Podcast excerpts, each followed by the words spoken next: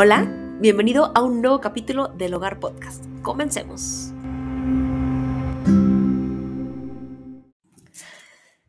Hola, ¿cómo están? Bienvenidos a un capítulo más del Hogar Podcast. Estoy muy contenta de estar aquí. Y últimamente he estado pensando mucho en los miedos. Ya hablamos del, miedo como un freno en el cuarto capítulo, si no me equivoco, de el cuarto capítulo del podcast, fue en la primera temporada, pero hoy quiero que hablemos, que le demos otro enfoque, que hablemos de cómo alimentamos a los miedos y esto cómo nos afecta, cómo podemos hacer para dejar de alimentarlos y qué surge después, ¿no? Lo primero es, ¿qué es un miedo? ¿Qué es el miedo? Bueno, el miedo es una sensación de peligro real o imaginaria.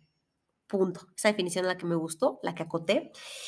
Y antes de ir más adentro, quiero que comencemos con una analogía creo que la mayoría de aquí hemos visto Harry Potter. Yo soy una súper fan de Harry Potter, lo amo con todo mi corazón.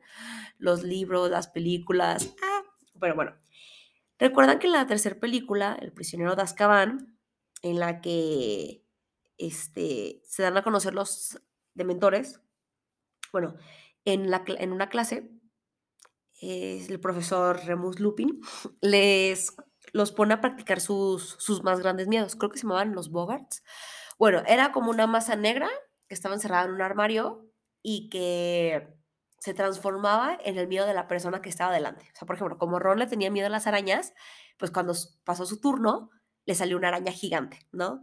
A otra persona le salió, creo que el Snape, vestido Snape, luego a otra persona le salió un payaso, y justo eso fue antes de que pasara Harry. Cuando pasó Harry, ese payaso se convirtió en un dementor. ¿Recuerdan qué son los dementores? Bueno, los que no, les voy a explicar. Los dementores son como espectros, sí, como, como una sombra negra gigante que se utilizaban en Azkaban, que era la... Voy a llegar a, un punto, lo prometo. Que se utilizaban en, las, en, la, en, la, en la cárcel de máxima seguridad de los magos, que era Azkaban, para custodiarla.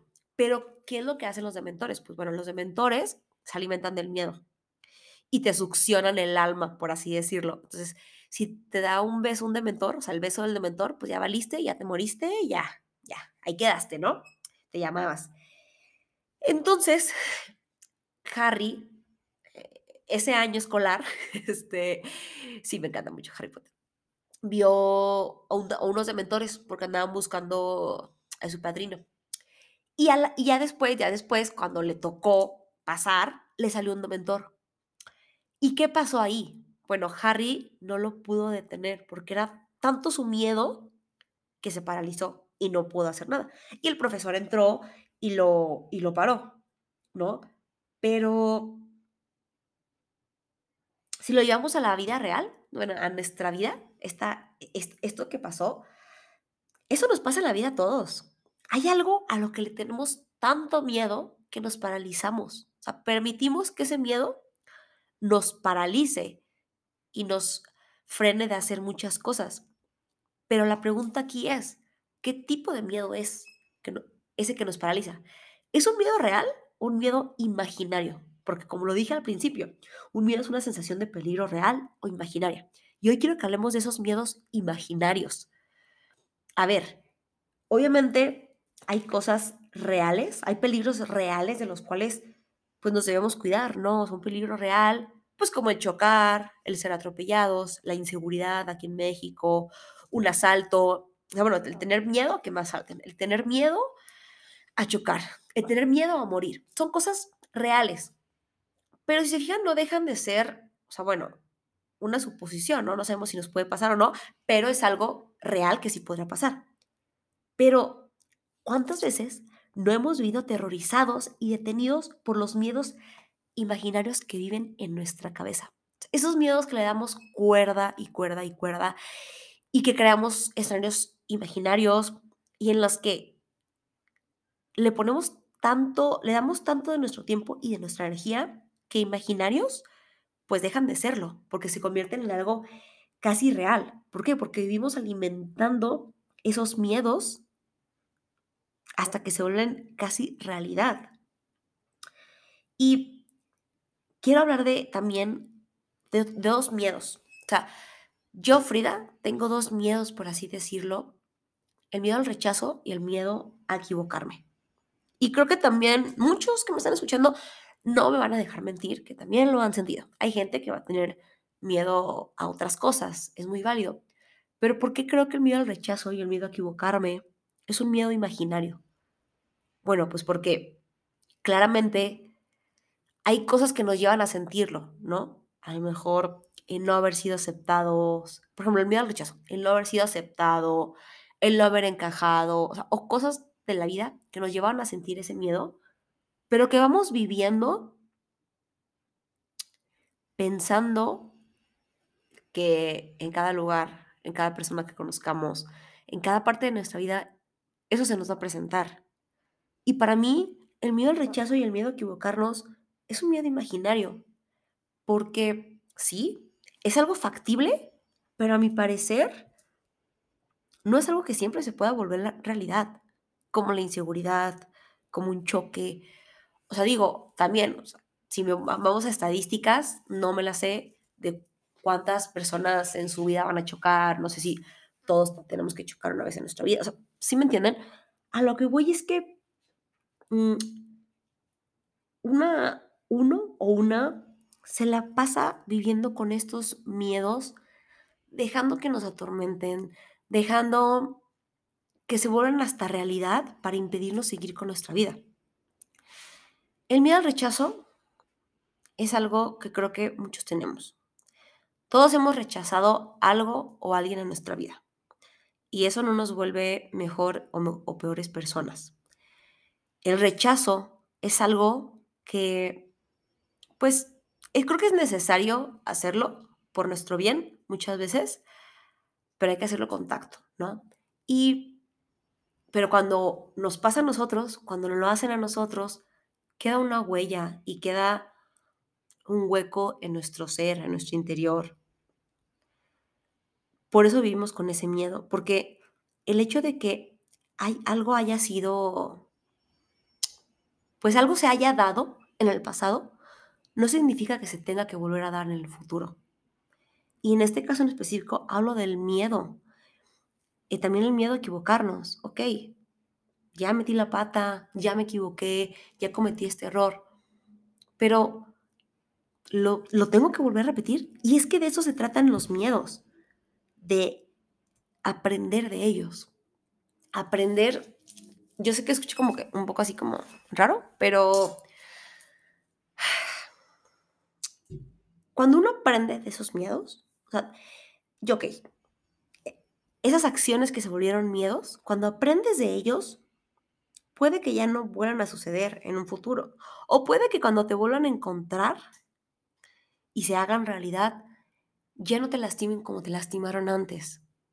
Por ejemplo, yo, yo tengo mucho miedo al rechazo y es algo que, que siempre he tenido, ¿no? a no encajar, miedo a que, a que me desairen, por así decirlo. Espero que todo el mundo entienda esa palabra, por favor. miedo a que me desairen, miedo a, a, no caber en, en, ciertas, en ciertos grupos, en ciertas partes. Y así he vivido mucho tiempo. ¿Por qué? Bueno, porque yo traigo una historia, eh, traigo mis cosas. Todos tenemos una historia de vida. Y mi historia de vida, yo he sido rechazada por... O sea, bueno, yo era rechazada, por ejemplo, desde chiquita por las niñas. O sea, las niñas no querían jugar conmigo. ¿Y por qué? No sé. Yo sacaba mis muñecas, yo sacaba mis juguetes y las niñas no querían jugar conmigo. Y mi mamá tenía que ir a rogarles casi casi que quisieran jugar conmigo. O sea, eran mean girls, o sea, desde chiquitas, muchas niñas con las que me topaba. ¿Por qué? No sé. Y entonces, con el tiempo, a mí me fue costando como adaptarme, como entrar en los círculos, y yo sentía, pues es que no van a querer mi amistad, o no van a querer jugar conmigo, o, cosas así que, que a uno lo marcan desde niño, ¿no? Por así decirlo. Y, y llega el punto en el que uno se da cuenta que no puede vivir con ese miedo al rechazo, porque el que te haya pasado, como lo dije, el que haya sido realidad, no quiere decir que siempre va a ser real. Entonces, ese miedo, yo viví con ese miedo imaginario al rechazo mucho tiempo. Incluso todavía ahí, ahí de vez en cuando se asoma y, quiere, y quiere volver a salir. Pero es que si uno le da la oportunidad y alimenta ese miedo, pues lo vuelve realidad. O sea, cómo pasar de lo imaginario a lo real. Y el miedo a equivocarnos. A ver, todos hemos metido la pata. Incluso, ¿no han escuchado esa frase que dice que para aprender hay que equivocarse? O sea, que, que pues, o solo echar, e, a perder se aprende. Esa, esa, frase, echar a perder se aprende. Echar echar a, no, si echar a perder se aprende. Sí, sí, sí, así. Entonces, a ver, todos tenemos miedo a equivocarnos. ¿Y a equivocarnos en qué? Por ejemplo, yo tengo miedo a no romperla. Y así, las cosas como son. Yo tengo miedo a estarme equivocando con lo que estoy haciendo, a equivocarme con las decisiones que he tomado, a equivocarme día con día o a equivocarme y que eso me genere muchas cosas. Pero, como estos miedos, a lo mejor ahorita es muy fácil estarlo platicando y uno puede platicar de los miedos de una forma muy, muy sencilla, ¿no? Pero cuando uno lo siente, ya la cosa cambia. Y, y es que creo que es muy, es muy feo vivir con estos miedos. Es muy feo vivir con miedo desde ahí. Y es muy feo darle cuerda y alimentar a estos miedos.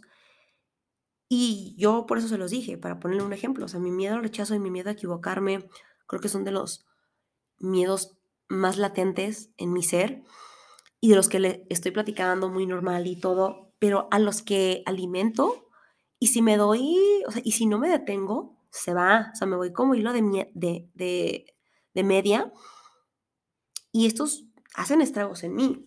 Entonces, ¿qué pasó con Harry Potter? Harry Potter se paralizó, Harry Potter le dio el poder al dementor y el dementor pues ya le iba a atacar. Y es que para mí los miedos, o sea, los dementores alimentan el miedo, según J.K. Rowling, según Harry, en Harry Potter, ¿no? Pero en realidad para mí, un dementor, o sea, los miedos son como los dementores. ¿Por qué? Porque estos, o sea, los miedos nos succionan los sueños, los ánimos, las ganas, la esperanza. Y la verdad es que yo no quiero seguir alimentando escenarios imaginarios, miedos que me quitan el tiempo y que me quitan la energía. Y más allá de quitarme tiempo y energía, me impiden progresar y seguir y llegar al camino que yo quiero y a la meta. ¿Por qué? Porque yo le estoy dando el poder.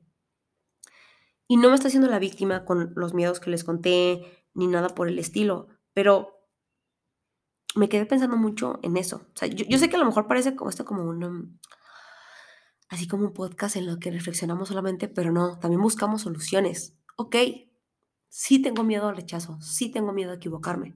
¿Y qué voy a hacer con eso? ¿Victimizarme? ¿Sentirme mal? ¿Llorar? Pues no, pues, o pues sí, pues sí, va, hazlo, pero hasta ahí, no, no, no. Uno tiene que actuar, uno tiene que accionar, uno tiene que hacerse cargo, darse cuenta de hacerse cargo, diría Bluminet escritora top. Y me quedé pensando, cuando estaba escribiendo este capítulo, la verdad es que estos días he tenido demasiado sueño, pero sueño cañón, y si he dormido bien, pero bueno. Eh, y usualmente escribo en mis tiempos libres o en el tiempo en el que me siento tranquila. Y encontré, bueno, di cuatro soluciones o cuatro pasos para poder dejar de alimentar los miedos, mis miedos. Y se los quiero compartir porque quiero que juntos dejemos de darle el poder a los dementores, que los detengamos a los dementores de nuestra vida y los detengamos de succionarnos nuestros sueños, nuestros ánimos, nuestra energía, nuestro tiempo, nuestras ganas. ¿Y por qué hablo del sueño? Porque los estaba, o estaba, tenía la idea tan fresca, pero me estaba quedando tan dormida que la verdad yo no sé cómo seguir escribiendo, pero Digo, si lo sigue escribiendo es porque ustedes lo tienen que saber. Y vamos con el primero. ¿Qué tenemos que hacer para dejar de alimentar los miedos? Pues aceptar que tenemos miedo. Eso es lo primero. Y yo sé que dicen, ay, pues, ay, eso tan básico. Pues sí, tan básico, porque no es fácil aceptar que tienes miedo a algo. O sea, para Ron, no era, es que amo Harry Potter de verdad y muchos que son Potterheads, ah, bueno, fans de Harry Potter o todos lo ubican, van a entender. Ron tenía vergüenza de aceptar que le daban las arañas. ¿Por qué? Porque aceptar que uno tiene miedo lo vuelve vulnerable. Y a nadie nos encanta sentirnos vulnerables, ¿verdad? Y no nos encanta que lo vean como una persona vulnerable, porque ya también lo hablamos en otro capítulo. Ser vulnerable es igual a debilidad, según la sociedad, pero para mí no, y para muchas personas no. Ser vulnerable es sinónimo de fortaleza y de autenticidad. Y entonces, lo primero es aceptar que tenemos miedo. ¿A qué? Bueno, yo, Frida Guerra, tengo miedo al rechazo y tengo miedo a equivocarme. ok. ¿Y ahora qué sigue? Después de que lo acepté. Bueno, entender por qué tengo ese miedo. Ya les di, por ejemplo, un ejemplo. Hay miles más de ejemplos en vida. Y lo repito, no me quiero hacer la pobrecita, ni me quiero hacer nada. No sé si por mi carácter, incluso también de grande, por mi forma de vestir, por mi brillo. Y no es soberbia, pero bueno, a la gente a veces le molesta el brillo ajeno de los demás. Ese es su problema, no el de nosotros. Pero entender por qué tengo miedo al rechazo. Ok, ah, bueno, me pasó esto en mi vida, sí. Entender por qué tengo miedo a equivocarme. Ah, bueno, porque pues si me equivoco, mis sueños se van a derrumbar. Ah, porque pues si me equivoco, no voy a llegar a eso que he anhelado y por lo que he trabajado toda mi vida. Porque si me equivoco, me van a juzgar. O sea, hay que entender por qué está ese miedo que ya aceptamos. La tercera, el tercer paso es enfrentarlo. Así como se oye, enfrentarlo cara a cara, frente al espejo, escribiendo, hablándolo, eh, haciendo lo posible, cada quien desde su trinchera y a su manera, para enfrentarlo. Ok, sí, tengo miedo a que me rechacen. Tengo miedo a que me rechacen por esto. Ok, lo tercero, pero ¿sabes qué? Querido miedo, escribiéndolo, hablando, como les dije, sí, esto puede pasar, pero es un escenario imaginario de mi mente. Y no porque me haya pasado en el pasado, me haya sucedido, me haya sucedido en el pasado, me va a pasar en el futuro. Así que, querido miedo, ¿sabes qué? Ya no más, ya no más, ya no te voy a permitir que, que, que me quites esto, que me quites lo otro.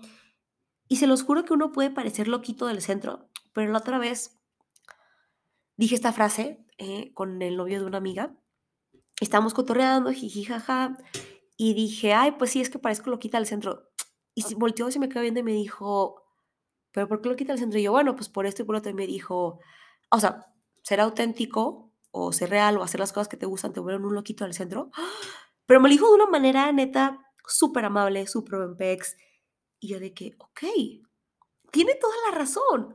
Entonces, no por hacer nuestras cosas significa que seamos unos loquitos del centro. No por, no por ser diferentes somos locos ni somos raros. Por favor, si yo los escucho decir a una persona que es rarita o rara, amigos, córtenlas. no, me pierden porque, porque siempre que nos, que nos referimos a una persona rara, la hacemos desde, una, desde un sentimiento de rechazo. Desde un sentimiento de, hoy me da tic, me da roña. No, no, no, no, no. Ser raro no tiene nada de malo. Somos diferentes, ¿ok? Y entonces, por eso, enfrentarlo hablándote al espejo, enfrentarlo, aunque, aunque te sientas un, entre comillas, loquito del centro, no pasa nada. Tú tienes que encontrar la manera de, enfrentarlo. Ojo, hay una, una amiga, otra una amiga que es terapeuta. Una vez nos contó, ella claramente casi no cuenta de sus pacientes, pero una vez contó que estaba muy orgullosa porque había logrado que un paciente suyo le perdiera el miedo a las arañas, literal. Oigan, hay fobias, hay miedos que se vuelven fobias, pero el chiste de esto, de dejar de alimentar el miedo, es que no se vuelva una fobia, porque creo, si no me dejarán mentir los especialistas, que las fobias solo, a veces, muchas veces, solo se quitan con un especialista y no tenemos que llegar a ese extremo, amigos, porque podemos frenarlo. Y el cuarto, ya que lo aceptamos, ya que lo entendimos, el por qué surge, ya que lo enfrentamos, ¿qué viene? O sea, ya que gritamos, ya que, o sea, perdimos incluso energía porque uno se cansa también de enfrentar, ¿qué viene después? Pues viene mi paso favorito, que es el de sanar. ¿Y san, con sanar a qué me refiero? Hay una cuenta en Instagram que soy fan, que la acabo de descubrir, que la amo con todo mi ser, que se llama Proyecto Diccionario. Porque, oigan, el español es un idioma precioso. Sí, sí, el inglés, el francés y, el italiano. Pero el español tiene unas cosas riquísimas. El hecho de que podamos decir te amo, el significado que tiene un te amo, uff, pero bueno, no me, no divago más. Y, y es un proyecto que, que, busca las definiciones más bonitas de cada palabra. Y de hecho, hay una palabra que se, las voy a publicar, se las voy a publicar, lo poniendo en el Instagram, sanar. Y sanar, según este proyecto, significa reconciliarse con la realidad.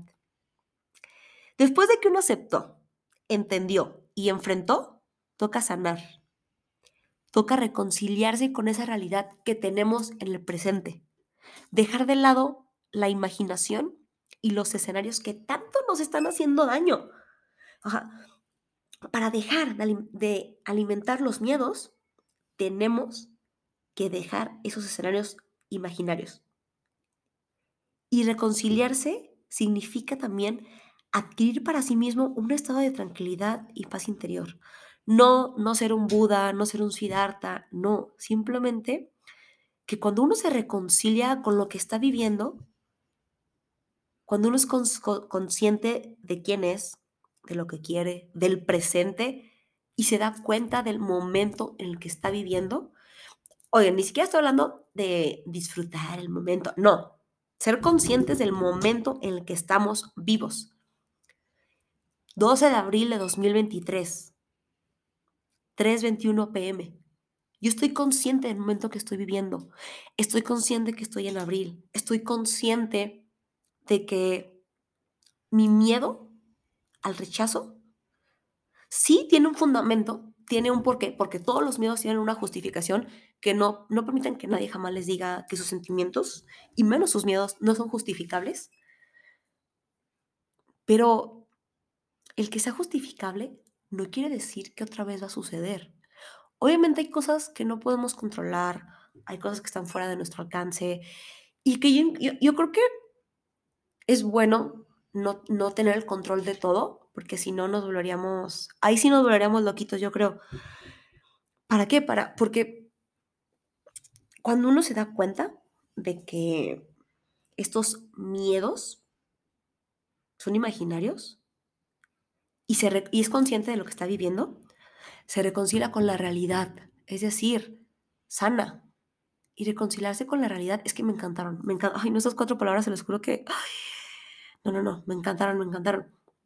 Reconciliarnos con nuestro momento que estamos viendo, con nuestro presente, con nosotros mismos, con qué estamos haciendo, pensando, sintiendo y viviendo. Y cuando logramos eso y cuando lo logremos, yo creo que sí vamos a alcanzar el nirvana. ojalá, no, no.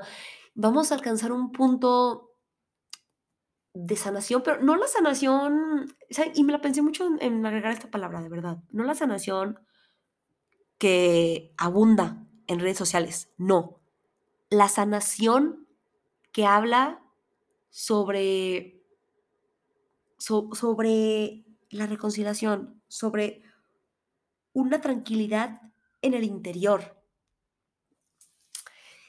y es así que yo, Frida, me comprometo conmigo misma a reconciliarme con mi, con mi realidad, a aceptar que tengo miedo al rechazo, que tengo miedo a equivocarme, a entender por qué tengo esos miedos, enfrentarlos día con día. No va a ser de un, solo día, oigan, ¿eh?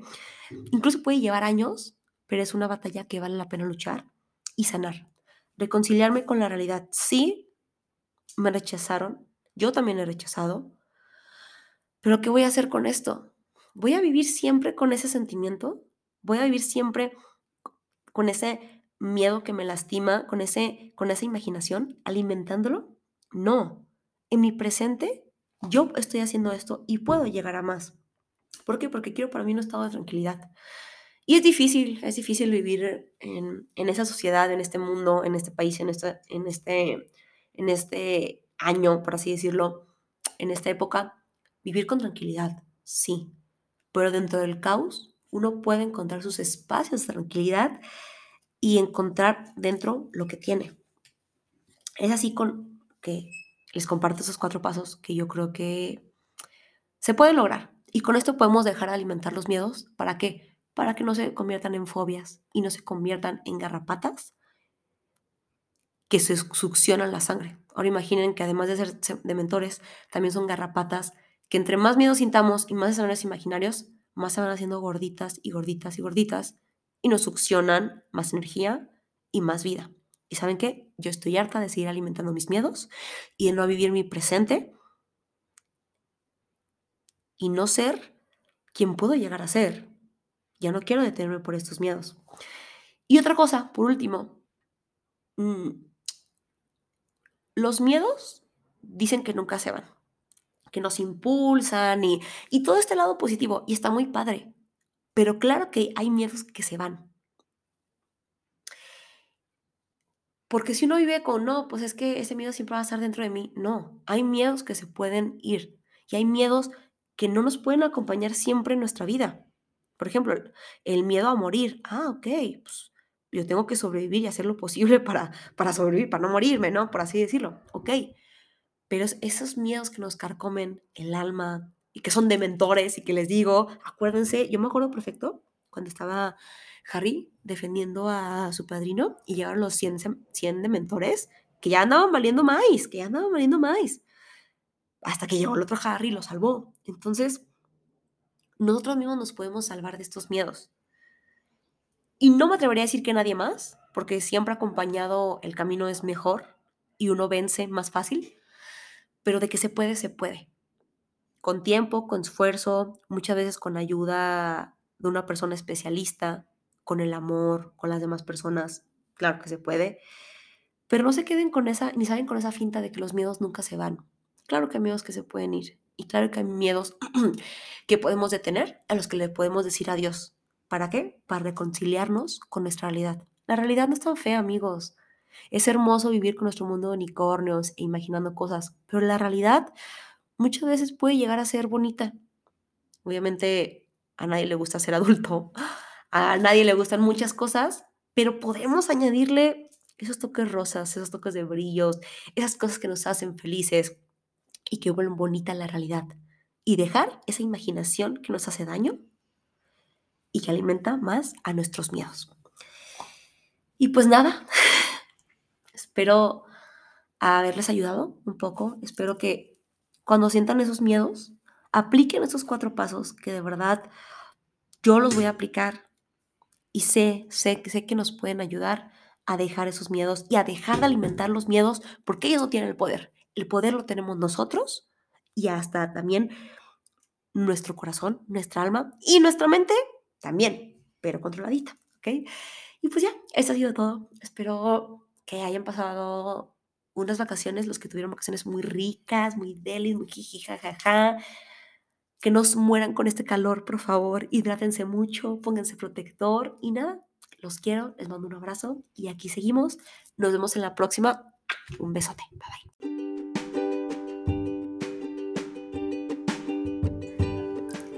Gracias por conectar conmigo en este capítulo. No olvides darme tu opinión, tus comentarios, tus likes y seguirme en las redes sociales arroba el hogar podcast. Nos vemos en el próximo capítulo. Que estés muy bien.